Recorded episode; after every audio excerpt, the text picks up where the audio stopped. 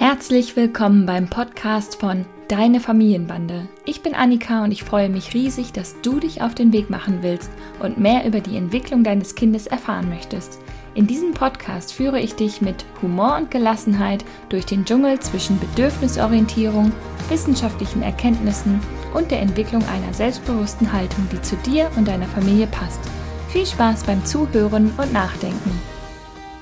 Hallöchen und herzlich willkommen zu einer neuen Folge des Deine Familienbande Podcasts. Weihnachten steht kurz vor der Tür und ich hatte erst überlegt, ob ich nochmal was äh, zum Thema Weihnachten machen soll, aber mir fiel nicht so richtig was ein und dann habe ich einfach mal bei Instagram euch gefragt, worüber ich denn nochmal sprechen soll und dann kam folgende Frage auf.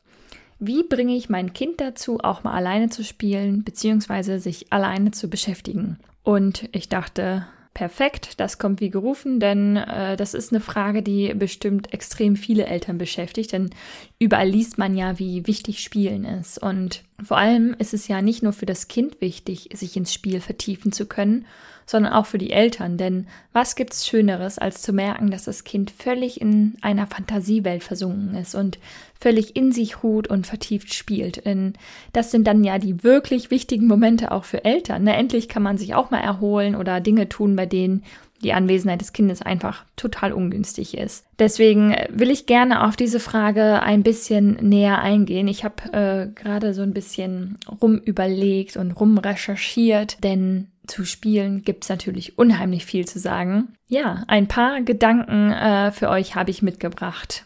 Für Eltern ist es natürlich, wie gesagt, super äh, schön und wichtig, wenn das Kind sich alleine beschäftigen kann und alleine spielen kann. Denn wir haben ja auch einfach einiges zu tun und unsere To-Do-Liste vor dem inneren Auge verlängert sich äh, immer weiter.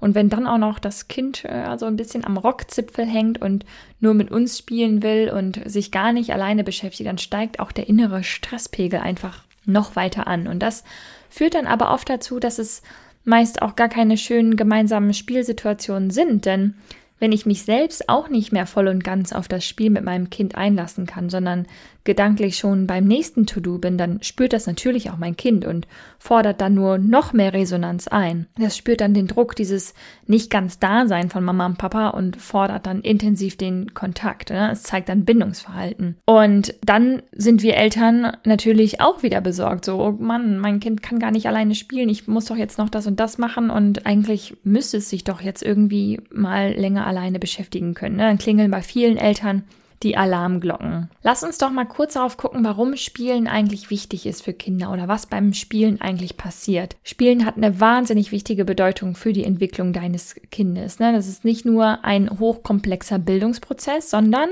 laut UN-Kinderrechtskonvention sogar ein Grundrecht von Kindern. Und gleichzeitig ist es auch ein inneres Bedürfnis. Spielen ist Lernen, aber auch seelische Reinigung und Verarbeitung von Einflüssen und Inputs. Kinder begreifen, schauen zu, ahmen nach und überprüfen Gegenstände auf ihre Funktion. Sie probieren mit allen Sinnen, sie erforschen Gegenstände mit den Augen, Ohren, Händen, Füßen und mit dem Mund. Dann wird geschüttelt und gedreht und abgelutscht und angedatscht und zusammengeklebt und zerrissen und vieles mehr. Und wenn Kinder älter werden, dann schlüpfen sie in andere Rollen, die konstruieren mit Bausteinen, Stöckern und Steinen, Sie machen sich die Welt zu eigen. Man nennt diesen Zustand, wenn Kinder in intensives Spiel vertieft sind, das nennt man Flow. Und Kinder holen sich dann automatisch das ab, was für ihre, was sie für ihre Entwicklung brauchen, wenn wir ihnen den Raum und die Zeit dafür geben. Der Psychologe Warwitz sagt zum Beispiel, das Urbild des Menschen im Flow ist das spielende Kind, das sich im glücklichen Zustand des Bei sich Seins befindet. Nachvollziehbar, dass alle Eltern genau das für ihr Kind wollen, oder? Und hier ist ja auch der Punkt, an dem viele Eltern dann besorgt sind, wenn Kinder wenig alleine spielen. Wieso kommt mein Kind nicht in diesen Spielflow, in diesen tiefen, fast schon meditativen Zustand? Habe ich da was falsch gemacht? Habe ich vielleicht zu häufig eingegriffen, Vorschläge gemacht oder zu viel mitgespielt? Oder habe ich mein Kind von mir abhängig gemacht? Kann es jetzt gar nicht mehr alleine spielen?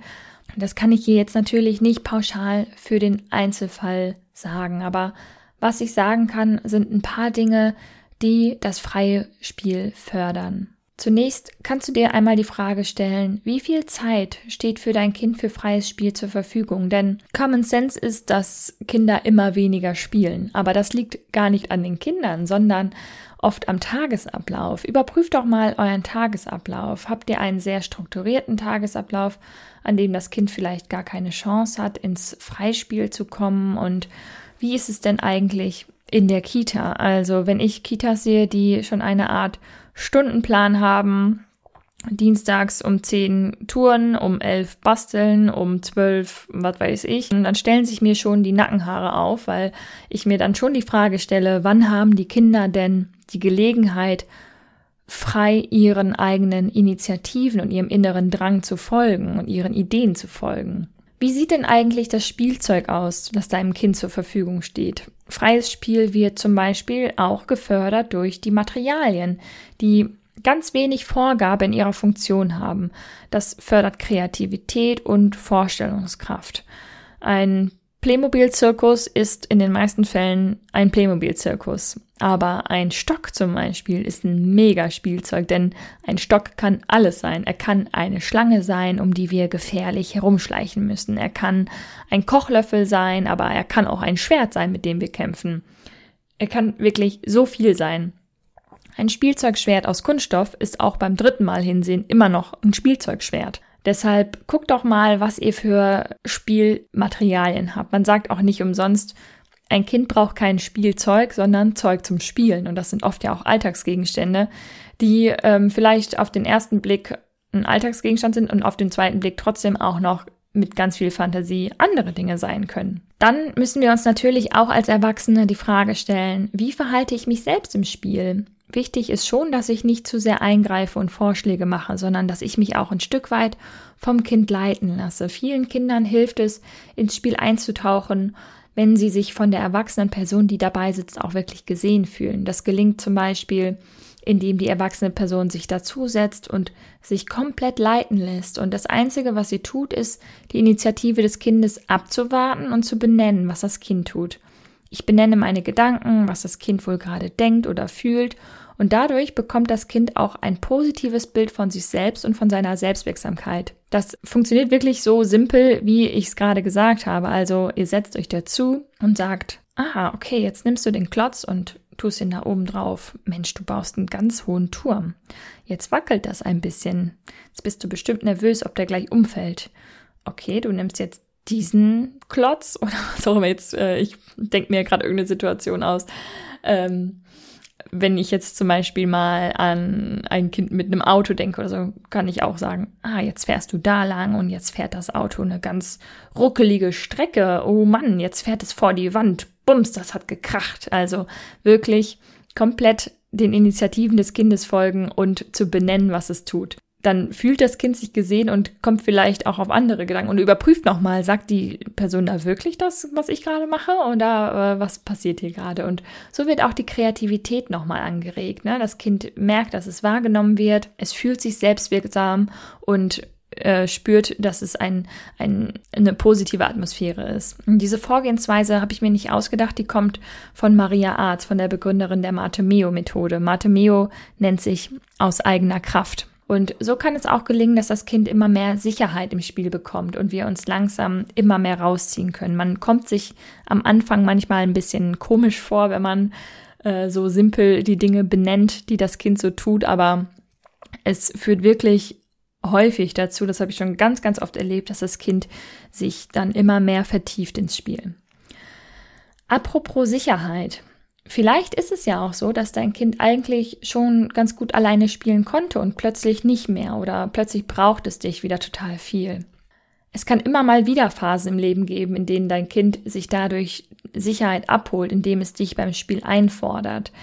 Denn es gibt manchmal Veränderungen in der Kita, im Familienleben, ähm, anstrengende Phasen im Leben. Vielleicht seid ihr umgezogen, vielleicht ist ein Geschwisterchen geboren, vielleicht gab es einen Bezugserzieherwechsel in der Kita, vielleicht sind gerade alle lieben Erzieher krank und es sind Springer in der Gruppe oder eine Verabredung mit Oma ist geplatzt, auf die sich dein Kind schon lange gefreut hat und du es weiß nicht, wann es Oma wieder sieht. Was weiß ich? Also wirklich alles Mögliche äh, sind Situationen, die dazu führen, dass dein Kind etwas unsicherer wird und ähm, wo dann das Bindungssystem anspringt. Ne? Wenn dein Kind plötzlich wieder Sicherheit braucht beim Spiel, dann ist das das aktive Bindungssystem, was sich meldet. Und wenn du dich dann beim gemeinsamen Spiel zu, zu früh rausziehst oder auch heimlich oder so, weil du denkst, ach jetzt spielt das Kind ja schön, jetzt mache ich mal eben schnell. Und dann kann das natürlich passieren, dass das Bindungssystem deines Kindes immer wieder anspringt. Das passiert bei Babys ganz, ganz oft, wenn die schon ein bisschen ältere Babys in Anführungszeichen sind. Wenn man denkt, ach, ich kann ja jetzt mal eben hier was anderes machen und dein Kind sofort das Spiel unterbricht und Töne von sich gibt, weil du nicht Bescheid gesagt hast, dass du gegangen bist und es dann natürlich das Bindungssystem aktiviert wird und dein Kind sich meldet und sagt so, hallo, du warst doch gerade noch hier. Und dann kommt man natürlich in so eine Schleife. Du setzt dich zu deinem Kind, im Nacken hast du gefühlt tausend Aufgaben, die du machen willst, dein Kind vertieft sich mit deiner Sicherheit ins Spiel Du denkst, alles klar, ich ziehe mich heimlich zurück und zack, Bindungssystem an. Wo sind Mama oder Papa? Ich gehe schnell mal suchen. Ja, das ist ein häufiges Problem, was immer wieder auftritt. Und dann ist natürlich der erste Schritt erstmal ganz viel Sicherheit zu geben und zu akzeptieren, dass dein Kind dich gerade mehr braucht beim Spiel. Es wird nicht für immer so sein. Aber nimm dir den Druck raus, dass du ganz viel mitspielen musst. Denn ich weiß selber, nicht jeder Erwachsene spielt einfach gerne. Sondern überlass deinem Kind dann ruhig mal die Leitung und sei dann einfach beobachtend und beschreibend dabei, so wie ich es eben beschrieben habe. Und nach und nach kannst du bestimmt beginnen, dich etwas rauszuziehen. Vielleicht sagst du deinem Kind sowas wie, ich gehe mal eben zur Toilette und komm dann wieder. Also eine bekannte Tätigkeit, von der dein Kind weiß, wie sie aussieht und dass die nicht lange dauert. Und zeig ruhig immer wieder Präsenz, sodass dein Kind sich gesehen fühlt. Wenn dein Kind gerade alleine spielt und du gesagt hast, ich gehe mal kurz woanders hin und komm gleich wieder und dein Kind hat noch nicht wieder nach dir gefragt, sondern ist immer noch vertieft, dann komm ruhig schon einen Ticken eher zurück, kurz bevor dein Kind vielleicht fragen würde. Das ist natürlich ein bisschen Pokern, das ist mir schon bewusst, aber ähm, du hast bestimmt ein Gefühl dafür, wann, wie lange dein Kind es schon schafft. Überprüf auch mal, ob dein Kind dich wirklich braucht, indem du mitspielst oder ob es einfach generell gerne in deiner Nähe ist. Vielleicht ist es ja auch schon zufrieden, wenn du nur mit einer Tasse Kaffee dabei sitzt oder ein Buch liest und es spielt neben dir oder es spielt neben dir, während du die Wäsche aufhängst oder was auch immer. Ich habe ja vorhin auch schon angesprochen, dass bei vielen Eltern die Alarmglocken klingeln, wenn das Kind nicht gern alleine spielt und sich nicht allein vertieft. Aber auch dazu möchte ich dir einmal sagen, Manche Kinder sind einfach nicht gerne alleine, sondern sind einfach lieber in Gemeinschaft und profitieren einfach am allermeisten von der Quality Time, die sie mit dir verbringen können. So wie das bei uns Erwachsenen auch der Fall ist. Manche sind eher Eigenbrötler und manche sind eher die Herdentiere. Und so kann das bei deinem Kind natürlich auch sein. Je nach Alter kannst du natürlich auch schon mit deinem Kind darüber sprechen, dass du auch Zeit für dich brauchst. Denn wie gesagt, wenn dein Kind spürt, dass du eigentlich mit den Gedanken völlig woanders bist, ähm, obwohl es dich eigentlich gerade dabei bräuchte, dann bringt es natürlich nichts. Deshalb sprich ruhig mit deinem Kind darüber, dass du auch Zeit für dich brauchst. Wenn wir selbst früh anfangen, unsere Bedürfnisse unseren Kindern gegenüber zu kommunizieren, dann lernen sie selber auch früh für sich einzustehen, aufeinander Rücksicht zu nehmen. Du könntest vielleicht sowas sagen wie, Du möchtest gern, dass ich mit dir spiele und mir macht das auch richtig doll Spaß, mit dir zu spielen. Gleichzeitig brauche ich aber auch Zeit für mich allein. Hast du eine Idee, wie wir das schaffen können? Oder vielleicht auch, ich trinke jetzt erst noch meinen Tee und brauche einen Moment für mich und dann komme ich und spiele mit dir. Oder auch andersrum, wenn das gerade für dein Kind nur andersrum zuerst funktioniert. Wenn dein Kind zum Beispiel keine Idee hat, wie es den Einstieg ins Spiel findet, kannst du auch hier schrittweise vorgehen. Vielleicht hat es ja gerade ein besonderes Interesse, zum Beispiel an Tieren im Wald. Dann könntet ihr vorschlagen oder gemeinsam überlegen, einen Wald zu bauen, zu erschaffen mit Bauklötzen oder was auch immer, was ihr so da habt. Schau mal, was dein Kind macht. Wenn es gar nicht weiß, wie es vorgehen soll, dann machst du den Anfang, indem du dir zum Beispiel einen Klotz oder ein Tier nimmst äh, oder ähnliches und dein Kind beobachtet dich bestimmt und bei einer kleinen Initiative seitens deines Kindes bestärkst du dein Kind und vielleicht wird es dann beim nächsten Mal schon selbst den ersten Schritt machen. Und dann geht's wieder ums Abwarten, Benennen und Folgen. Und so kannst du das Schritt für Schritt vertiefen und verlängern. Und so wird dein Kind bestimmt auch Schritt für Schritt selber Ideen entwickeln, wie es ins Spiel kommt. Also, um es noch einmal zusammenzufassen. Manche Kinder spielen einfach nicht gerne allein oder sind einfach nicht gerne allein. Dann überprüf einmal, wie viel freie, unstrukturierte Zeit hat dein Kind ins Spiel zu finden.